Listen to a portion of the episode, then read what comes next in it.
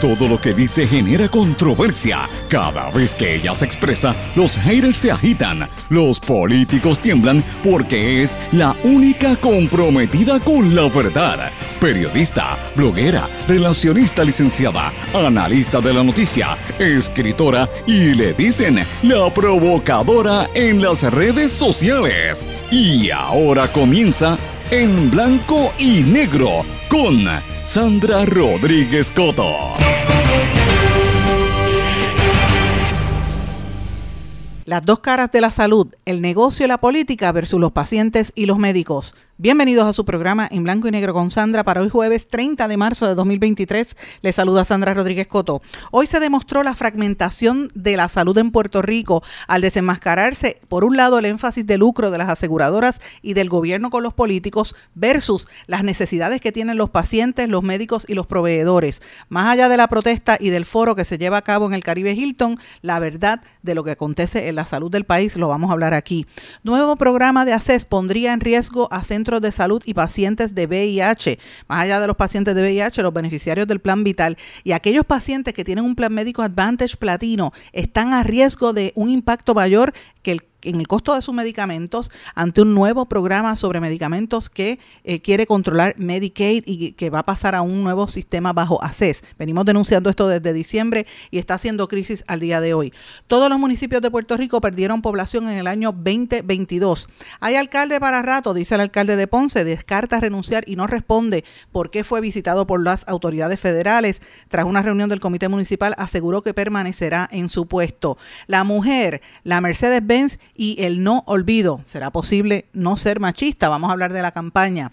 Campaña precisamente de imagen de Paulson se está logrando a través de algunos medios corporativos para que no asocien al inversionista con la ley 22. Polémica por la maternidad subrogada en España levanta toda la, la, atención que hay sobre el derecho que tienen las mujeres sobre su cuerpo y vamos a hablar de lo que está pasando en el caso de Ana Obregón. Vamos a hablar de, de, estas y otras noticias en la edición de hoy de En Blanco y Negro con Sandra. Este es un programa independiente sindicalizado que se transmite a través de todo Puerto Rico en una serie de emisoras que son las más fuertes en sus respectivas regiones, en sus plataformas digitales, aplicaciones para dispositivos móviles y redes sociales. Estas emisoras son Cadena WIAC compuesta por WYAC 930 AM Cabo Rojo Mayagüez, WISA WISA 1390 AM en Isabela, WIAC 740 en la zona metropolitana. También nos sintonizan por WLRP 1460 AM Radio Raíces, La Voz del Pepino en San Sebastián, por X61 que es el 610 AM, 94.3 FM Patillas, Guayama y toda la zona del sureste y este del país.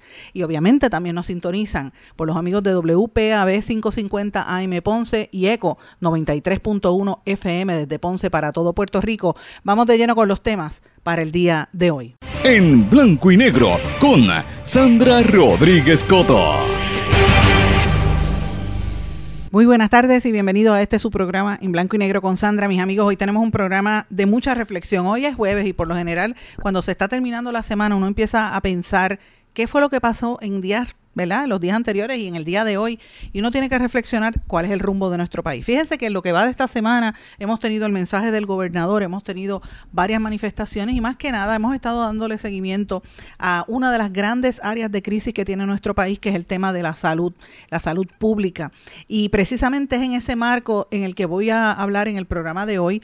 Desde tempranas horas de la mañana han habido manifestaciones en el área de San Juan, allí cerca del Hotel Caribe Hilton, donde precisamente se han estado reuniendo eh, todos los representantes del sector privado, las aseguradoras y eh, todo el negocio que tiene que ver con la salud y representantes del gobierno de Puerto Rico en un foro que organizó la Cámara de Comercio que nosotros hemos venido adelantando aquí desde hace más de dos semanas, preparando a la gente para lo que iba a acontecer hoy.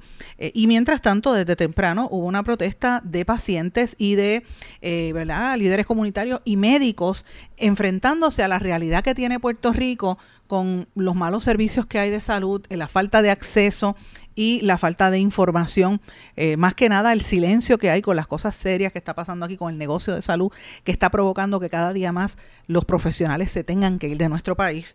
Y la, salud del pueblo está cada día más comprometida mientras estas empresas están generando unos ingresos extraordinarios, ¿verdad? vivimos en un sistema capitalista y eso pues lo tenemos que entender y, es parte del sistema. Ahora, ¿dónde queda la salud del pueblo? ¿Dónde quedan las vidas de las personas que dependen de, muchas veces de los medicamentos como está pasando con los pacientes de HIV? Vamos a hablar de todo eso en el programa de hoy. Pero yo quiero comenzar con una cita un audio que yo quiero compartir con ustedes, que de hecho a los que siguen nuestros titulares que hacemos en la madrugada, saben que también lo compartí allí.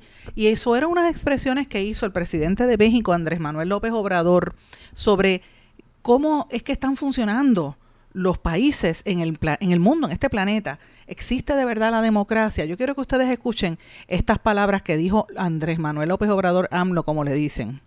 La pregunta es, ¿Hay realmente democracia en el mundo?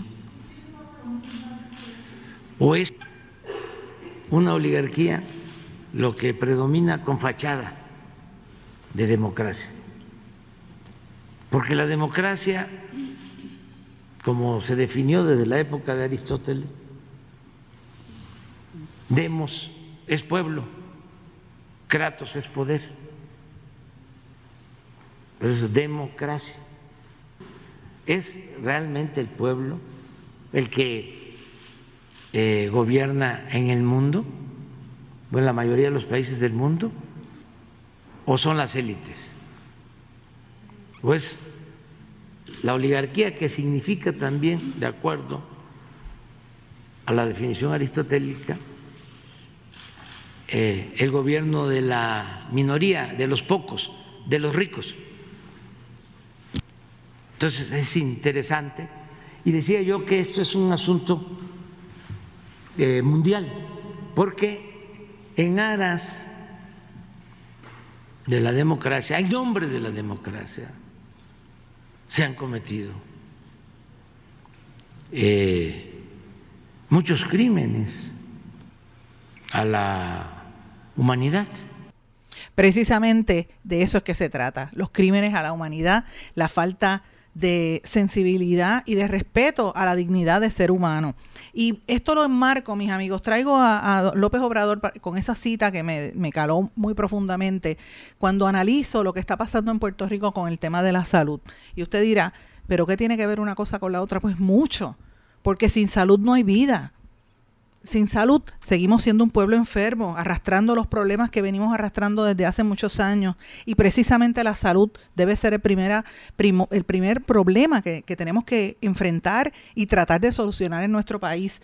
Y la salud en general, me refiero desde la salud mental, que es lo que provoca este clima de, de violencia, de faltas de respeto que hay en nuestro país, la salud emocional de tanta gente que se siente vilipendiada, que se siente marginada, que no tiene acceso a desarrollar plenamente con, con, eh, ¿verdad? Con, con, decencia en nuestro país, donde ve que premian a la mediocridad, a la corrupción de nuestro país que nos arropa en el gobierno. Y tú ves a los jóvenes y, esto les, pido a los que me están escuchando que conversen con, con, la juventud para que ustedes vean que sienten lo que les estoy diciendo, que tratan de luchar y entonces enfrentan esa, esa barrera de que si tú no tienes palas no te bautiza.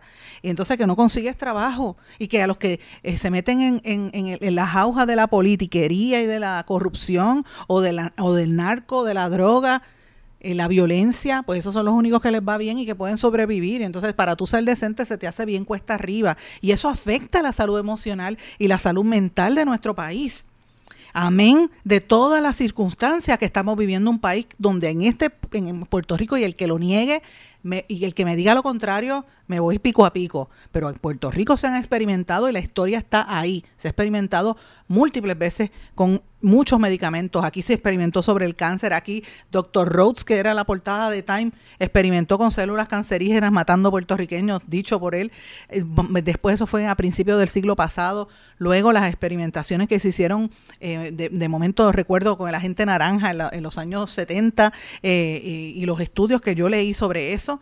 También las experimentaciones experimentaciones que se hacían con las mujeres, todos los métodos anticonceptivos, empezando por, la, por las píldoras.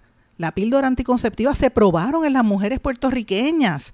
Los métodos de, de, de, para evitar los embarazos. Se probó aquí, eso fue parte del proyecto de Manos a la Obra bajo el, desarrollo económico que trajo Muñoz Marín, o como diría mi abuelo Roosevelt en esa época, que querían crear en Puerto Rico la vitrina del mundo, del desarrollo para salir de, la extrema pobreza a desarrollarnos como, país. Y uno de los componentes era sacar la mitad de la población de aquí, mandarlo para Hawái o para, o para Estados Unidos a trabajar y el resto que estaba aquí, reducir la población y de tener ocho y nueve hijos, las mujeres empezaron a parir uno o dos si es que parían.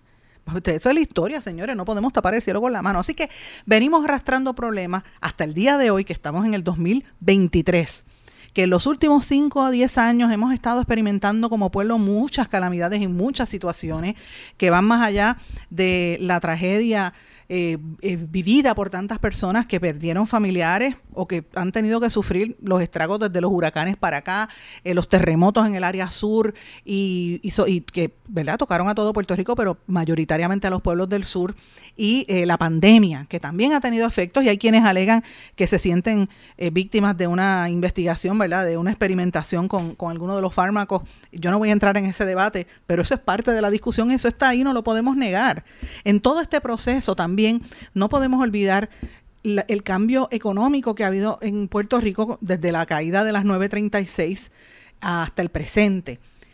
Cómo se cambió el sistema económico de nuestro país, la gente perdió dinero, se tuvo que ir, las familias dividirse.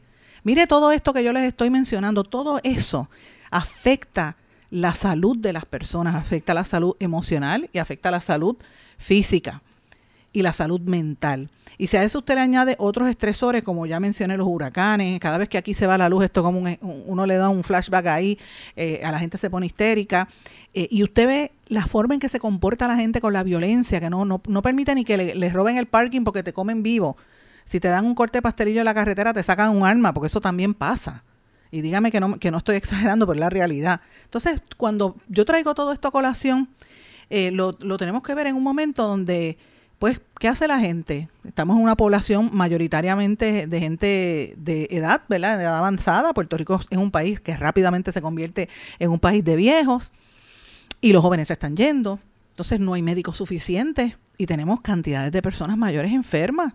Entonces, esa es la realidad que estamos viviendo, donde que se supone que tuviéramos y, deberíamos tener el acceso al capital y al dinero y que el dinero diera para los medicamentos, pero ¿por qué no da para los tratamientos? Ah, porque tiene que ver con los problemas estructurales del sistema y no solamente a nivel público, sino también a nivel privado. Vaya usted a buscar un medicamento para que usted vea cómo se lo, se lo, en las farmacias le dicen que no o no se lo aplican. Entonces tú ves la frustración de los médicos diciendo yo te mandé este medicamento y el plan no te lo, no te lo acogió. ¿Qué pasa? ¿Quién, quién reglamenta aquí? Si el que, el que da la orden es el médico, no debe ser un oficinista. Pues mire, todo tiene que ver con el sistema y eso es parte de lo que se estuvo discutiendo hoy en, horas de la mañana en la protesta que hubo frente al Hotel Caribe Hilton y toda esta situación eh, que venimos denunciando sistemáticamente durante muchos largos meses aquí en Puerto Rico. Y la ironía de la vida que allí en el Hilton estaba reunido, que nosotros lo, anticipamos aquí, el grupo de las, del sector privado, las aseguradoras principalmente, concretamente las aseguradoras, con los representantes del gobierno. Y, y ahí incluso en el gobierno, cuando tú ves algún funcionario que trata de sacar la cara y decir que van a defender a los pacientes, usted ve cómo rápido el capital los agarra y le dice, frena. Pasó con el secretario de salud, el doctor Mellado, que si me está oyendo, doctor, usted sabe que es Belé, lo hemos hablado un par de veces. El doctor es proveedor es doctor, es médico primario, o sea que a él no le pueden hacer ningún cuento de cuando no le aprueban medicamentos ni nada porque él los ha vivido, él sabe de lo que estamos hablando. Y me lo ha dicho, lo ha dicho en este programa múltiples veces pero a la hora de la verdad se calla ante algunos asuntos y ante la molestia que hay en el sector privado con, con, la realidad de la dificultad que tienen los médicos para poder sobrevivir aquí porque las aseguradoras lo tienen todo copado.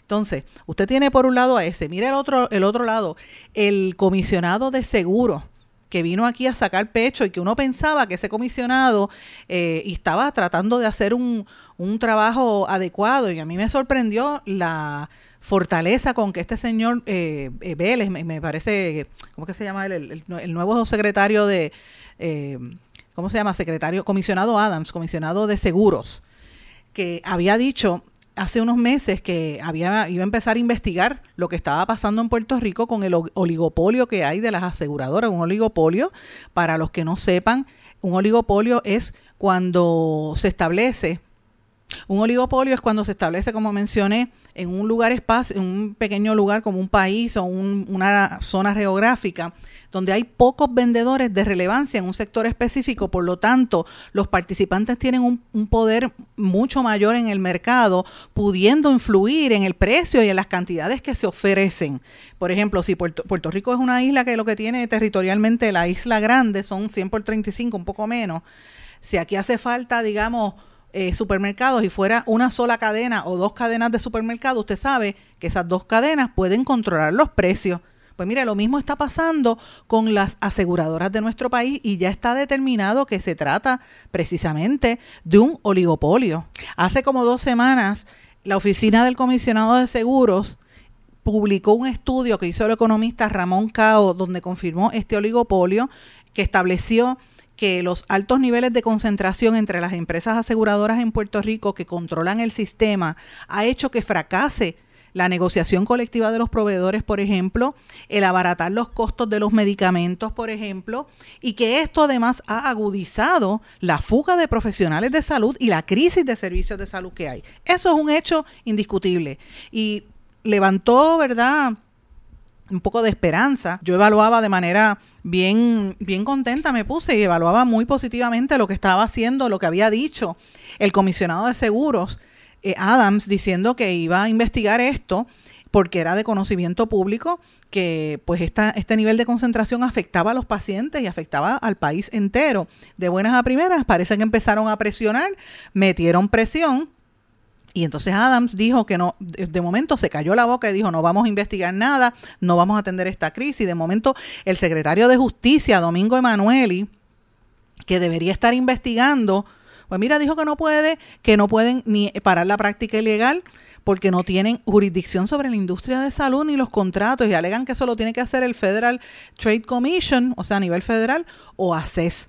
Mire, en parte esto tiene que ver con la visita a Puerto Rico de este regulador federal que lo anunciamos ayer, que lo, de, de, hecho lo dimos a conocer al país hace dos semanas y ayer hablamos de esto, escribimos de esto una historia, lo estoy repitiendo en el día de hoy, me refiero a la visita de Jonathan Blum porque el gobierno federal sabe el traqueteo que hay en Puerto Rico.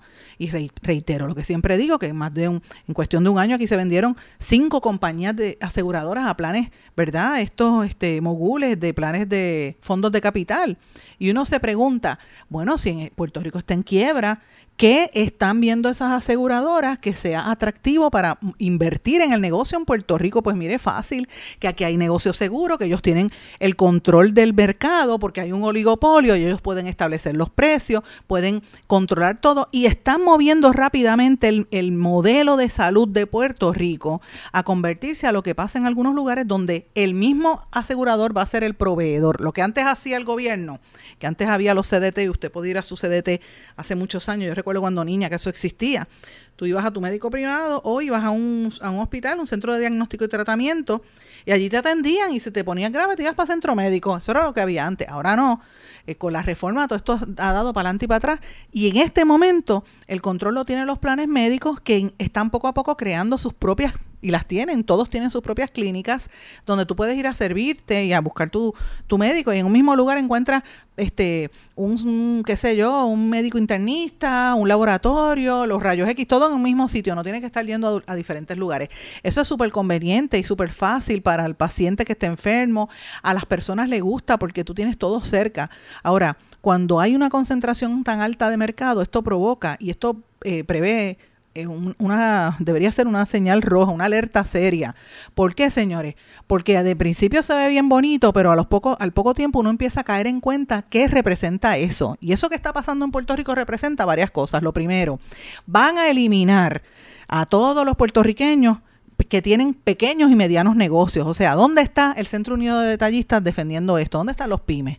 Porque muchos de los proveedores de salud entiéndase, laboratorios de su pueblo, las oficinas de, de sus médicos, que usted va a un, un, centro 330 o quizás a un IPA, que usted dirá, ah, esos son unos millonarios y unos colmillos, sí, pero tienen su negocio en su, y su cliniquita eh, o sus oficinas en algún pueblo. Pues no, usted va a ir a la clínica del plan médico que las va a tener regionales, que quizás no le queda tan cerca a usted y quizás usted tiene todos los servicios allí, sí, pero empieza a tener las dificultades. Eliminan a los laboratorios, eliminan a las farmacias de la comunidad, eliminan a los centros, a los centros radiológicos, eliminan al médico y los van a poner a trabajar como empleados de las aseguradoras en estos centros de las aseguradoras. O sea, de dueño a ser empleado. Fíjense lo que les estoy diciendo.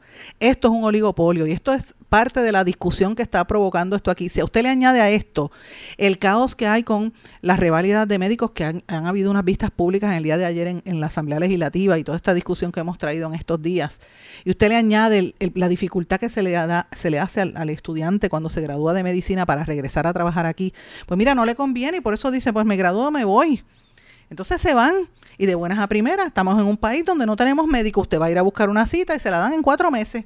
Ese es el problema de la salud. Los médicos entonces, por su parte, no pueden trabajar si no, eh, no pertenecen a estos grupos, si no le dan, no, no firman bajo las condiciones eh, de estas aseguradoras, que cada día se les hace más difícil. Entonces los médicos o, o abren una oficina para que le pagues cash o dicen sencillamente cojo mis bártulos y me voy y volvemos a lo mismo, esto es parte de la crisis. ¿Por qué el gobierno lo permite? ¿Por qué el director, el, el, comisionado de, seguros levantó las manos? ¿Por qué justicia no investiga, señores? Por la presión económica. ¿Por qué el secretario de salud ha claudicado en muchos de estos planteamientos? Precisamente por el oligopolio y las presiones económicas. Aquí en Puerto Rico está este señor Blum que nosotros estamos en récord hace dos semanas pidiendo entrevistas, no han dado entrevistas a ningún medio hasta ahora que yo sepa. Eh, él está investigando, él ha estado reuniéndose en hospitales y con, y con pacientes.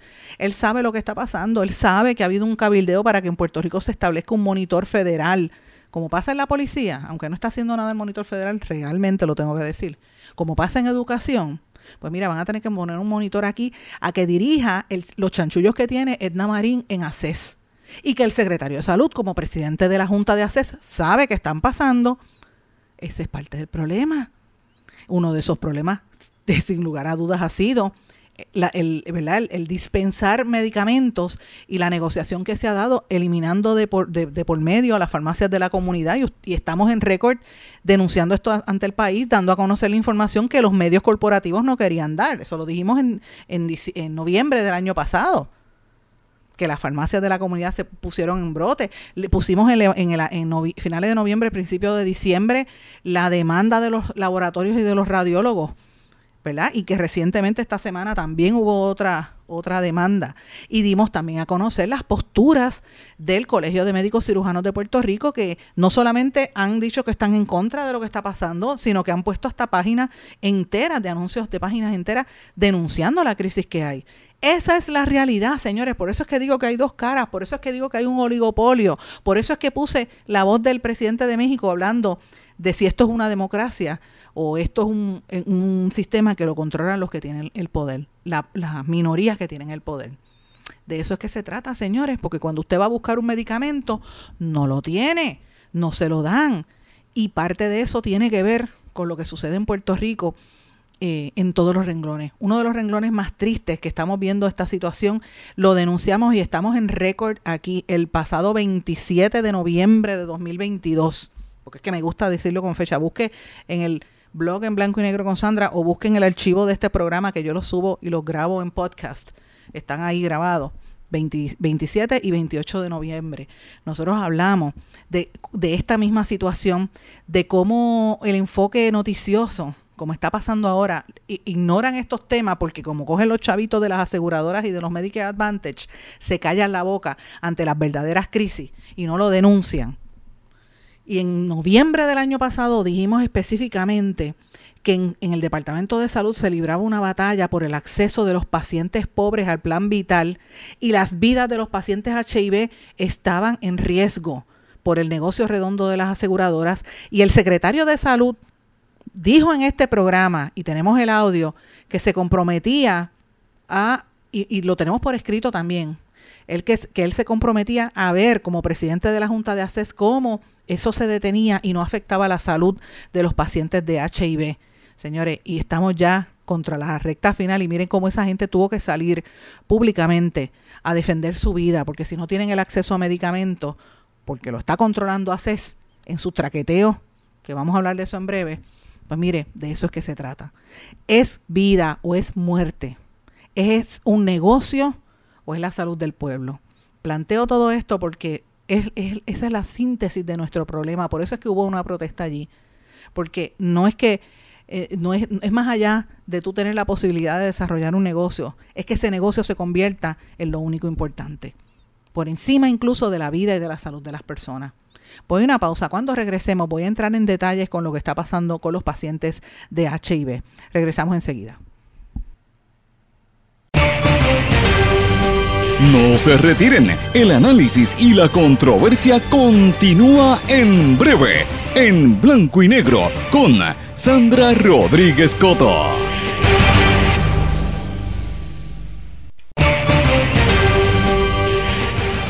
Ya regresamos con el programa de la verdad, en blanco y negro, con Sandra Rodríguez Coto. Regresamos en blanco y negro con Sandra. Bueno, antes de irnos a la pausa, les dije que íbamos a hablar un poco sobre la crisis de los pacientes de HIV. Esto estamos en récord en noviembre del año pasado, ya lo mencioné para el 27 y 28 eh, de noviembre empezamos a hablar de este tema y de hecho trajimos aquí a varios invitados porque ya se veía el peligro de perder los tratamientos que mantienen con vida a muchas personas, cerca de 20 mil pacientes de HIV en Puerto Rico, que llevaban semanas en aquel momento, desde el mes de septiembre, octubre, todo el mes de noviembre del año pasado, denunciando cómo la directora de ACES, Edna Marín, intentaba sacar el programa de HIV del Departamento de Salud, como ha estado por 20 años, para poder administrar esos millones de fondos federales bajo el Plan Vital y, me refería específicamente a los fondos federales de Ryan White para los pacientes HIV. Aquí se juramentó y se dijo públicamente que esto no se iba a detener, que esto no se, que no iba a pasar nada, y desde noviembre están alertando los pacientes de HIV que iba a haber una crisis. Los portavoces, ustedes recuerdan que Ivette González estuvo en este programa diciendo que la, la historia se estaba repitiendo, que en el año 2006 ACES le había quitado los fondos de HIV y empezó a controlar los medicamentos que son bien caros y hubo una crisis parecida, murió mucha gente, incluyendo niños. Los pacientes no recibieron su tratamiento. Y esta entrevista que nosotros dimos en este programa a mí me caló tan profundamente que el doctor Carlos Mellado me llamó y me dijo, Sandra, vamos a trabajarlo porque se dio cuenta de la realidad del problema. Y más allá de eso, se dio cuenta de que Edna Marín y la gente que tiene Edna Marín allí y que tiene también el en salud eran los mismos que en el año 2006 provocaron la misma crisis que hay ahora mismo. O sea, esa, ese, ese interés de pasarla para controlar los rebates de los medicamentos, les interesa más conseguir los chavos y mantener el dinero de los rebates que, que pagar las farmacéuticas por la compra en volumen y ellos tener los chavitos en el lado de acá en el bolsillo y le importa poco las vidas de gente que necesitan esos medicamentos que están bajo otras leyes. Así que el objetivo de, hacer esa negociación que ha hecho Edna Marín. Aquí la culpable de todo hay que señalarla por nombre y apellido, se llama Edna Marín, la directora ejecutiva de ACES, que ha, estado mintiendo y haciendo fechoría, vamos a decirlo de esta forma, señores, hay que hablarlo de la manera que yo sé que a la gente no le gusta y me habla y me hablan pestes de mí, pero no me importa, porque aquí hay, aquí hay gente que puede morir por lo que está haciendo esta mujer. Y aquí hablarán de Angie Ávila y de Velázquez Piñol y de toda la corrupción de ACES. Ajá, ¿y qué está pasando con ella?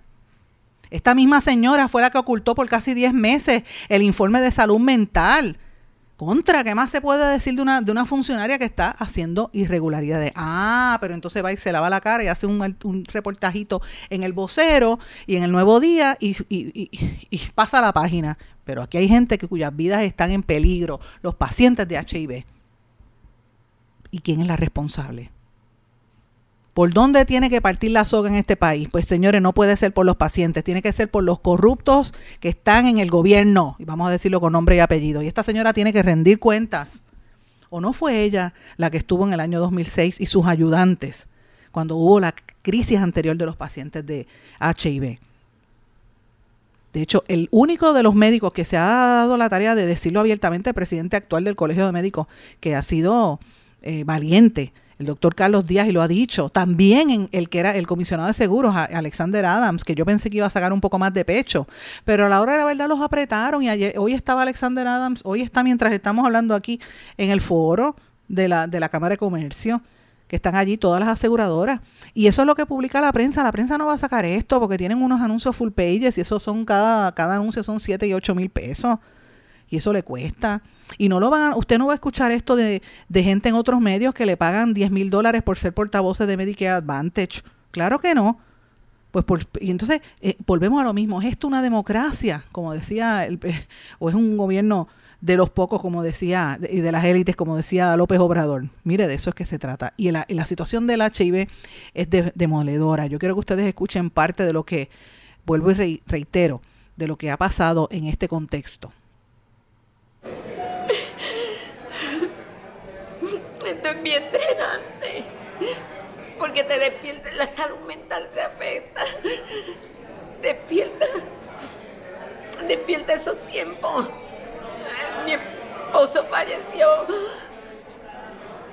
por la condición. Entonces, tú sientes miedo por más que tú te eduques, por más que tú te empapes de información, el pensar que te vas a quedar sin medicamentos es una angustia horrible.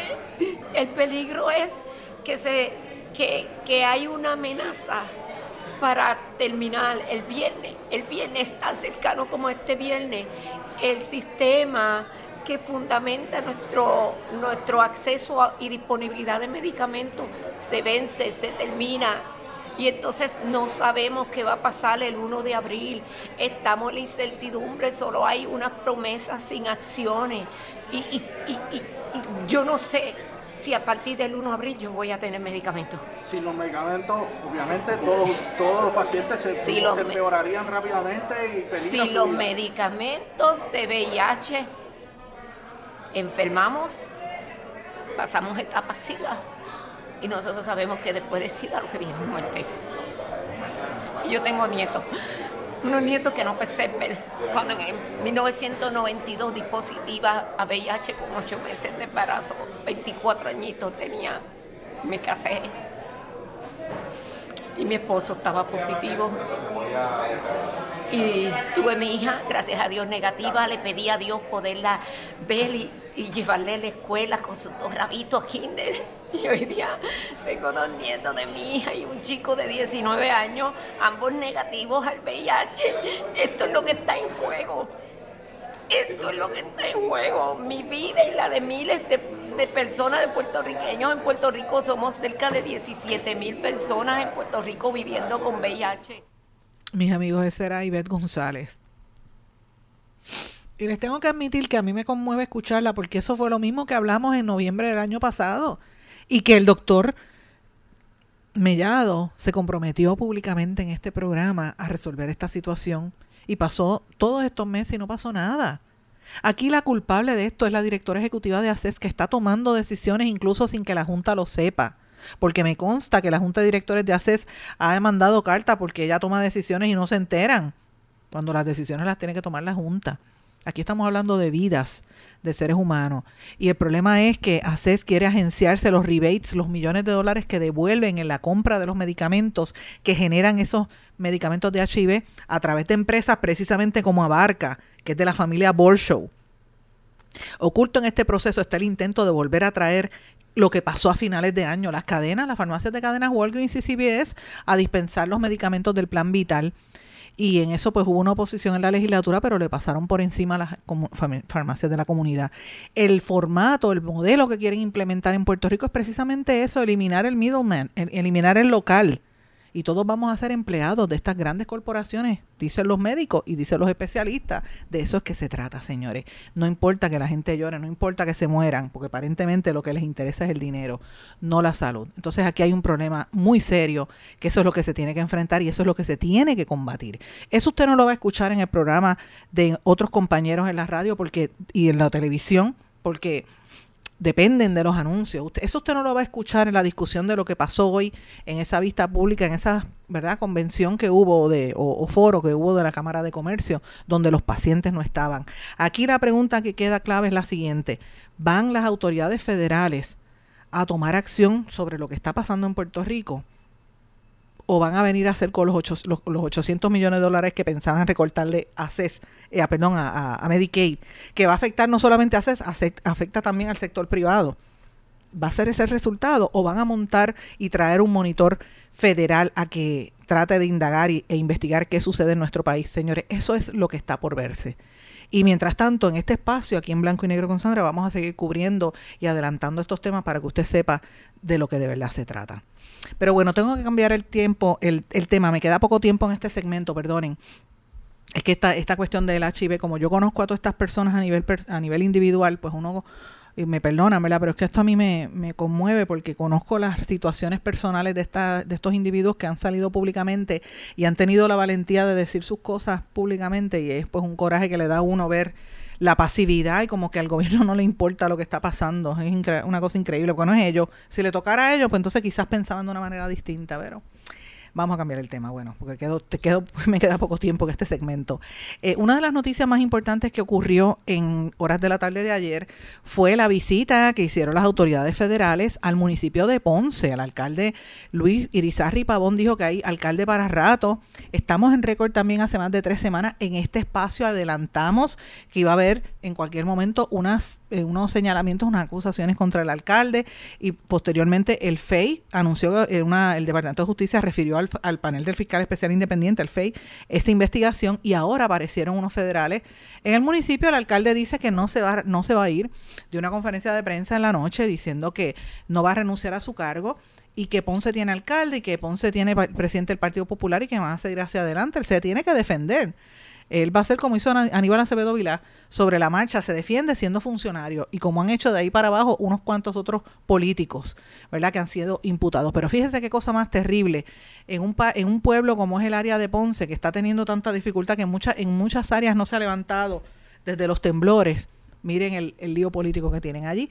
El Partido Popular sabe que tienen unos problemas muy serios, estamos en récord diciéndolo, no solamente en Ponce, en Mayagüez también, en Trujillo Alto, en Aguadilla, en otras áreas también. Así que esto es una situación bastante compleja que vamos a tener que seguir dándole eh, atención porque esto a todas luces este, señala que hay irregularidades que van a afectar al pueblo. Tengo que hacer una pausa. Cuando regrese voy a hablar de la reducción poblacional y de otras noticias importantes aquí en Blanco y Negro con Sandra. No se retiren, el análisis y la controversia continúa en breve, en Blanco y Negro con Sandra Rodríguez Coto. Mi pueblo se chinchorrea bien duro. Aquí me cubren mi plan médico y en tu pueblo también. En mi pueblo es donde tenemos las mejores vistas. Aquí cubre mi plan médico y en el tuyo también. En mi pueblo se goza de verdad. Aquí me cubre mi plan y en tu pueblo también. Plan de salud Menonita. En todo Puerto Rico. El plan médico que te cubre con una extensa red de médicos, especialistas y laboratorios. Además, te cubre en el hospital de tu preferencia en cualquier lugar de Puerto Rico. Plan de salud Menonita. Pero tú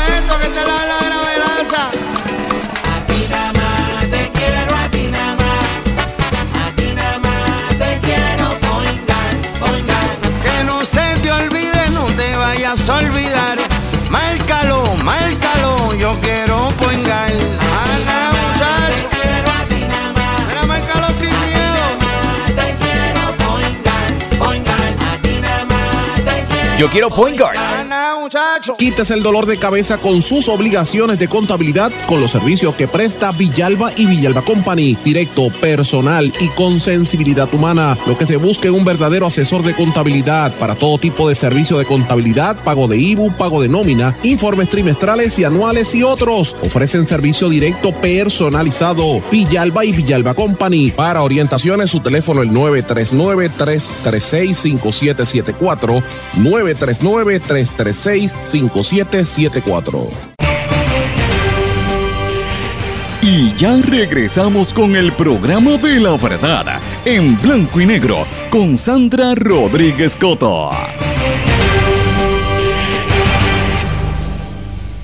Regresamos a esta parte final de Blanco y Negro con Sandra. Bueno, mis amigos, voy a ir rápido porque tengo poco tiempo en este último segmento y quiero traer varios temas importantes que de hecho yo lo que quiero es plantearlos aquí. Usted busque información en internet, busque los otros medios, compare lo que le decimos, pero infórmese porque estos son temas que todos debemos manejar. Usted que me está escuchando tiene que saber de estos temas porque esto nos impacta.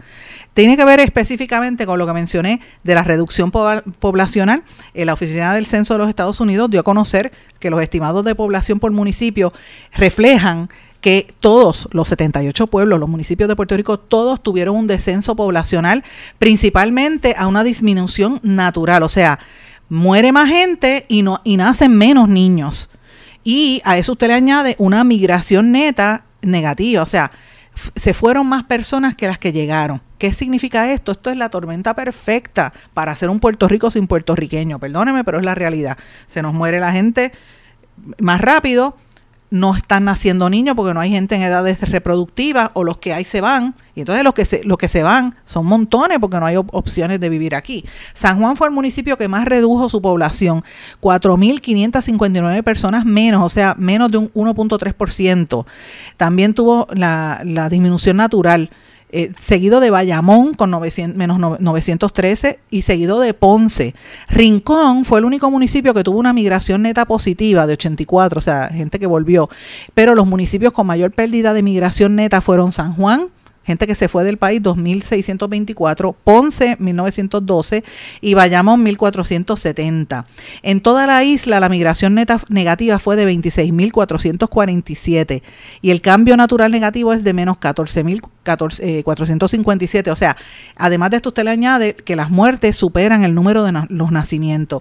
Esto es importante porque, pues ya usted sabe, todo esto afecta, va a haber menos gente pagando impuestos, va a haber menos gente para el trabajo, va a requerir que el gobierno empiece a traer extranjeros a trabajar, pero de, manera masiva, mucho más amplio de lo que hacen hasta ahora, y tratar de repoblar el país. Nos van a sustituir poblacionalmente, como pasó por ejemplo en Hawái, que la mayor parte de la gente que vive en Hawái no son hawaianos, son filipinos, y en segundo lugar los estadounidenses del mainland. O sea que miren, la, miren qué, similitud hay en, torno a esto. Así que estos patrones de, migración y crecimiento van a tener impacto fuerte porque esto también va a representar que posiblemente eh, a nivel de política y a nivel de, economía, pues esto va a tener un, un, reflejo. Si tú tienes menos gente, no te tienen que dar tantos fondos entonces, ¿dónde va a quedar la reconstrucción, el desarrollo económico de nuestro país si no hay, no hay necesidad, ¿verdad?, de fondos federales porque hay menos gente.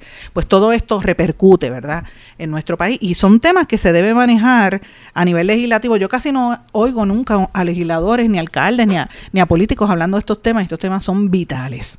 Señores, eh, otra cosa que también quiero mencionar. Ayer yo publiqué en mis redes sociales una foto, ¿verdad? Estoy cambiando el tema, que me envió el amigo Mauri Rivera, sobre unos turistas haciendo paddleboarding en la laguna llena de, excremento y caca en el área de, la laguna del condado, porque todo el área del condado y San Juan prácticamente estaba, estaba terrible, con asquerosidades, porque habían descargas en, en las playas. Y la gente pensaba que era en Ocean Park, pero no, era todo San Juan. Eh, y uno se tiene que preguntar, bueno, pero ¿dónde quedan los turistas? ¿O le avisaron o no les avisaron? ¿O qué pasó aquí? Esto tiene que ver mucho con la falta de mantenimiento que hay a los sistemas de la Autoridad de Energía Eléctrica, que ahora está, de, de Autoridad de Acueductos, perdón, y Alcantarillado, que ahora está anunciando también que como hay ellos prevén que hay sequía y esto tiene mucho que ver con que no hacen el dragado adecuado a tiempo y se llenan de sedimento las la represas, pues mira, hay menos espacio para acumular agua y cuando hay baja en la lluvia, o hay sequía natural en el ciclo natural, pues mira, no hay agua. Así que hay unas represas que están bajo observación. Tenemos represas bajo observación, van a quitar, el agua en algunos lugares y tenemos todas las playas de la zona de San Juan y el área metropolitana llenas de, excremento. Mire, mire, mire cómo está este país. ¿Y cómo nosotros vamos a echar para adelante?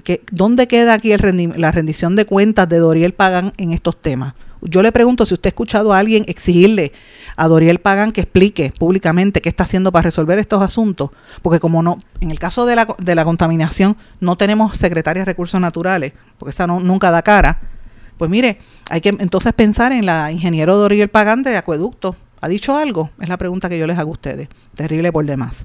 Hablando de, falta de servicio, la energía eléctrica es otro asunto.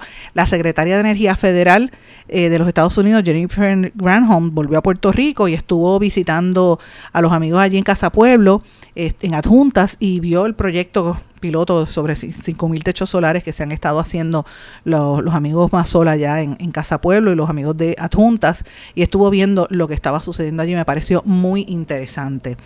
Señores, en otros temas, eh, quiero mencionar brevemente unas cosas que me parece que son importante. La, la situación de la criminalidad sigue rampante. Precisamente en Ponce hubo en horas de la madrugada de ayer un montón de carros, 14 carros que estuvieron dañados por un tiroteo que hubo en Ponce y las balas pues afectaron a todos los demás. Este, mira lo que está pasando en nuestro país, ¿sabe? La criminalidad está cada día más rampante y no dicen nada. Claro, le prestan atención a otras noticias. Si se fijan hoy en el periódico El Vocero, en Metro y en otros medios, hay una serie de reportajes que usted sabe cuando eso sucede o es una conferencia de prensa o es un esfuerzo de relaciones públicas para limpiar imagen de la empresa de Paulson, el conglomerado de Paulson, eh, un inversionista que llegó aquí bajo la ley 60 y que ha ido adquiriendo bajo eso sobre 80 empresas en Puerto Rico en negocios como bienes raíces, hoteles, autos, restaurantes, seguros, seguridad, distribución de alimentos, licores, banca y mercadeo y dice que proyecta una inyección de económica de 575 millones, van a crear 3.500 empleos nuevos. O sea, están proyectándose como un patrono grande, importante en el país, eh, y esto pues hay que prestarle atención a esta información. Eh, recuerden que él había venido aquí a comprar los Vanderbilt en Condado, Ocean Drive en, en St. Regis, en, allá en, Río Grande también, y estaban eh, catering, ¿verdad? En Ciudadela, todo este mercado upscale, pero han ido comprando otros negocios, tienen una serie de personas bajo su mando y tienen, por ejemplo, compraron, eh, se, le, se menciona que compraron Autogrupo, eh, la información que yo tengo no es Autogrupo, que es, que es el grupo Benítez, eh, perdón, Autogrupo sí, y el grupo de Benítez GM y Alberic GM. Han estado comprando esos dealers de carro para competir con el autocentro, que era lo que tenía el, el ministro dominicano. Fíjense cómo todos los extranjeros se han estado quedando con el negocio de aquí. Parte de ese negocio también que, que ha cogido Paulson tiene que ver con con ¿verdad? los dealers de estos carros que administra Fahad, este, que es uno de su mano derecha, precisamente el que aparece en el indictment contra Wanda Vázquez, que fue el que se le imputa haberle regalado, que después lo negaron, el carro BMW al marido de Wanda Vázquez. Así que mire, mire cómo se ata una cosa con la otra. Y es importante que la gente mire el crecimiento de esta empresa de John Paulson eh, y lo que está haciendo en Puerto Rico y el desarrollo que se está dando, ¿verdad? El, crecimiento natural de esta empresa, cómo ha servido para darle inyección económica a empresas que estaban teniendo pérdidas económicas, las mantiene altas, pero a la misma vez, ojo, quién está en el, ¿verdad? mandando en estos negocios. Hay que tener los ojos abiertos, señores. Es lo único que yo planteo al respecto. Y parte de tenerlos abiertos, pues esta campaña de promoción que se le está haciendo en varios, en varios periódicos en el día de hoy. No nos podemos olvidar quién es Fajad, el que está en ese grupo, y qué representa esto para los empresarios puertorriqueños que tienen ahora un competidor de esta magnitud económica. Es lo que quiero plantear por ahora. Más adelante, con el tiempo y con más, eh, de, ¿verdad? Con más tiempo y con más documentos, vamos a, revelar otras cosas que estamos investigando al respecto, es lo, que puedo decir. Eh, quiero mencionar también que hay una campaña que se está haciendo, una campaña de publicidad de la marca de carro Mercedes-Benz para promover y contra, no promover sino decir este contrarrestar el machismo que existe en Puerto Rico es una, una campaña mediática que están buscando impulsar que se bauticen calles con nombres de mujeres ilustres en nuestro país. Y en la promoción de la campaña se puntualiza que en Puerto Rico hay más de 10 calles con el nombre de Juan Ponce de León, más de 11 calles con el nombre de Luis Muñoz Rivera, 5 con el nombre de Manuel Fernández Juncos, pero no hay calles prácticamente con nombre de mujer y la iniciativa se llama calles con nombre de que lo que está buscando es tratar de reivindicar el, La, el rol de la mujer como la mitad o más de la, de la sociedad puertorriqueña. Es un revisionismo un poco histórico y me llama la atención que una empresa como Mercedes-Benz se quiera unir a esto, pues lo traigo a colación porque me parece que es interesante eh, esta esto que se está dando, estas dinámicas que se están dando a nivel social, quizás merece un poco de más análisis con más detalle, pero me parece interesante que esto se levante en Puerto Rico y vamos a darle seguimiento a este asunto, que es un, tema bastante importante. Señores, brevemente, porque casi no tengo tiempo y no quiero excederme del, tiempo del programa, pero quiero mencionarle varias cosas importantes para que usted busque información. A nivel internacional, el presidente de los Estados Unidos, eh, Biden, acaba de decir en horas de la mañana eh, un endoso público al presidente dominicano Abinader en el caso de corrupción que está haciendo el gobierno de Abinader, cómo están persiguiendo la corrupción gubernamental, y Biden se expresa al respecto. Señores, ojo con lo que está pasando. Cuando el presidente de la nación americana dice, mire, usted dominicano está haciendo buen trabajo, y lo felicito, como hizo Biden, es porque algo grande está pasando ahí. Por eso es que usted ve que hace días el, gobernador de Puerto Rico dijo, vamos a, colaborar en lo que sea con esta investigación en Puerto Rico del, del caso Calamar. Y eso es una noticia importante. Las autoridades federales, yo lo dije aquí, lo reitero, el Departamento de Estado Federal de los Estados Unidos está metido en esas investigaciones de corrupción en el vecino país e involucran a Puerto Rico con el esquema de lavado de dinero. Para que Biden lo diga, pues mire, esto es algo serio. Y lo planteo porque esto es, esto es real, es lo que está sucediendo. Busque información si usted no me cree, pero usted va a ver que lo que estoy diciendo es verdad. Yo sé que mucha gente, muchos medios le van a prestar más atención al gran jurado que posiblemente, ¿verdad?, va a decidir lo que pase con Donald Trump y van a hablar de otras cosas de Estados Unidos pero esto que dijo Biden me parece que es fundamental y nos toca directamente a nosotros. ¿Qué rol tiene Puerto Rico en todo esto que dice Biden? ¿Y por qué felicita a los dominicanos en la corrupción? Pues mira, porque saben algo que quizás el pueblo de Puerto Rico no lo sepa. Y termino con una controversia grandísima que está acaparando la atención en España, señores. La maternidad subrogada de la actriz de 65 años, eh, que Ana Obregón, que acaba de convertirse en madre por al tener una madre de, con vientre de alquiler, tuvo a su hija en el estado de la Florida, en Miami, y eso es ilegal. Esto, esto es ilegal porque en España están diciendo que es como si fuera una compra de niños y eso no se permite según la ley española. Eso ha provocado una controversia enorme. La ministra de, Derechos Sexuales y Derechos Reproductivos en España, Irene Montero, ha dicho unas expresiones que también añaden a esta controversia por, por lo que hizo esta actriz y presentadora Ana Obregón. Escucha lo que dijo la ministra.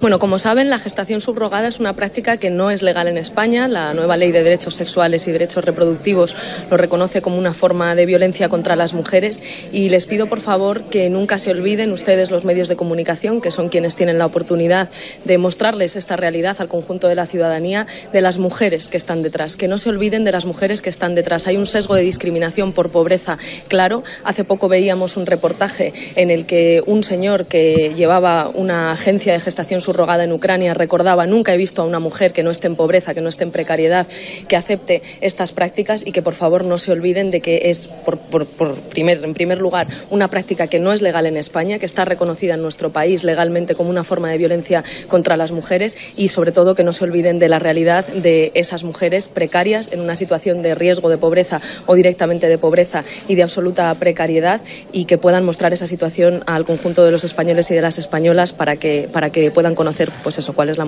la situación y la realidad de esas mujeres. Se refería específicamente a que las mujeres que alquilan y, adoptan niños, mujeres o, u hombres también que alquilan niños, pasa casi siempre con, hombres que están en relaciones gay, que como obviamente un hombre no puede parir, pues alquilan una mujer para que para por ellos, como hizo Ricky Martin, como ha hecho Miguel Bosé y otros, ¿verdad? Pues esto que ha hecho Ana Obregón también se le imputa a mujeres que están en crisis económica, que como son víctimas de, de, la, de la pobreza, alquilan su vientre y gestan durante nueve meses a un niño, a un bebé, y lo paren con todo lo que eso puede conllevar, simple y llanamente por tener dinero y para poder sobrevivir. Así que esta es parte de la polémica. Con esto termino el programa de hoy. Lo dejo para que usted analice. Escríbame, deme su opinión al respecto. Me puede escribir a través de todas las redes sociales o en el correo electrónico en blanco y negro con Sandra, arroba gmail.com. Con esto me despido, no tengo más tiempo. Gracias por su sintonía. Nos volvemos a encontrar en otra edición más de En Blanco y Negro con Sandra. Será hasta mañana. ¿Se quedó con ganas de más? Busque a Sandra Rodríguez Coto en las redes sociales o acceda a en blanco y negro.blogspot.com porque a la hora de decir la verdad solo hay una persona en la cual se puede confiar. Sandra Rodríguez Coto en blanco y negro.